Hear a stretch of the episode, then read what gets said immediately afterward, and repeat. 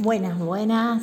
Yo soy Janina, soy de Misiones, tengo 39 años y hoy vengo a contarles un pequeño cuento, una historia de acá, de mi provincia, de Misiones.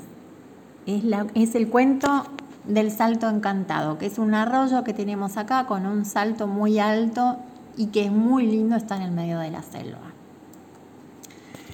Entonces, Cuenta la leyenda que en la selva de Misiones vivían dos tribus enemigas. El cacique de una era Aguara y de la otra Yurumí. Aguara tenía una bellísima hija, Yetei. Era pretendida esposa por todos quienes las conocían y muchos caciques de la región ofrecían inmensas riquezas por su mano. Yurumí, el feroz enemigo, tenía un hijo, Kaurei, este era famoso por su valentía y destreza en la guerra y en la caza. Quiso el destino que ambos jóvenes se conocieran un día en estas circunstancias. Caburei recorría la selva en busca de caza cuando fue atraído por el grito de terror de una joven.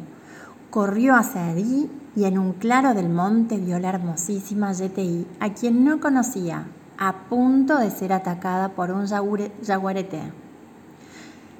Caburei clavó su lanza con certeza en el corazón del animal. Su zapucay triunfal anunció la muerte de la fiera. El amor entre los jóvenes nació en ese momento como por un mágico encantamiento. Pero, oh dolor, cuando se enteraron quiénes eran. Sus tribus no admitieron este amor y volvieron a luchar sangrientamente. Yetei corrió hacia el campo de combate derramando lágrimas de angustia que al tocar el suelo iban formando un cristalino hilo de agua. Cuando Kaburei lo vio en lo alto de una loma, corrió hacia ella y la tomó en sus brazos. Los guerreros de Aguara dispararon sus flechas hacia Kaburei y los de Yurumi hacia Yetei.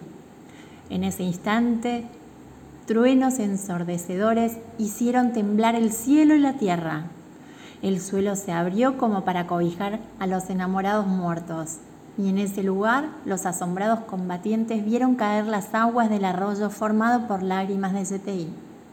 Tupa, que significa Dios en guaraní, con su poder sobre todas las cosas había creado el salto encantado, en recuerdo de sus hijos que se enamoraron, Yurumi y Aguará. No volvieron a luchar nunca más.